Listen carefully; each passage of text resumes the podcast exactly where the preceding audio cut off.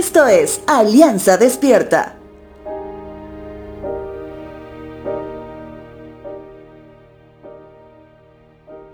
En el Salmo 102, que fue escrito por un salmista que no se ha logrado identificar, pero que sugieren que estaba enfermo y desanimado, se encontraba en el exilio, cerca del tiempo del regreso a Jerusalén.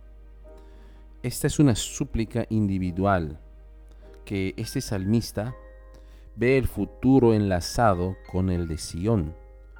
Él mira hacia la restauración de Jerusalén y en una mirada profética Dios lo usa para mirar también hacia el Mesías. Este salmo, el 102, que es una oración de quien está abrumado de problemas, nos permite ver a alguien que se desahoga ante el Señor. Salmo 102, versos 1 al 4 dice lo siguiente. Señor, oye mi oración, escucha mi ruego no te alejes de mí en el tiempo de mi angustia. Inclínate para escuchar y no tardes en responderme cuando te llamo, pues mis días desaparecen como el humo y los huesos me arden como carbones al rojo vivo. Tengo el corazón angustiado, marchito como la hierba, y perdí el apetito.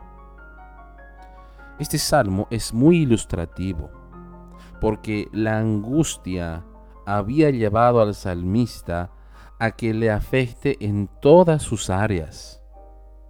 Es por eso que en medio del clamor, en medio de la angustia, el salmista recuerda lo siguiente.